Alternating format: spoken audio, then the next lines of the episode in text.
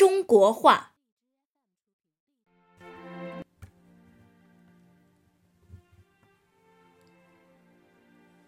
有一种语言，它很神秘，它蕴含着一个民族上下几千年悲喜交加的情感。有一种语言，它很古老，古老到那刻在甲骨文上的文字都找不到它的起源。有一种语言，它很丰富，阴阳上去中回荡着慷慨激昂，倾诉着温婉缠绵。这，便是中国话，一个古老的东方神话。中国话是如诗如画的表达，树梭梭而摇之，马得得而驰骋。哪一种语言？能有如此逼真的描摹？落霞与孤鹜齐飞，秋水共长天一色。哪一种语言能说出如此图画般的美丽？春江潮水连海平，海上明月共潮生。哪一种语言？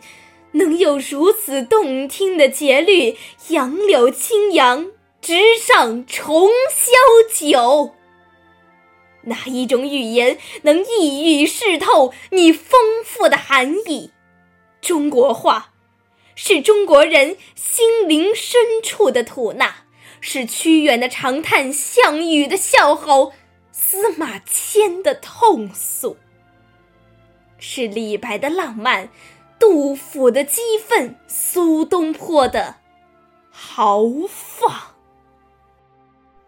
是五四前夜李大钊在抚掌欢呼庶民的胜利；是面对敌人的屠刀，鲁迅在直斥这无声的中国；是迎着特务的枪弹，闻一多拍案而起，红章正义。是礼炮声中，毛泽东庄严宣告：“民族站起！”中国话是中国人灵魂的声音，中国话是中国人生命的呼吸，它是长城内外、大河上下的缔结人灵。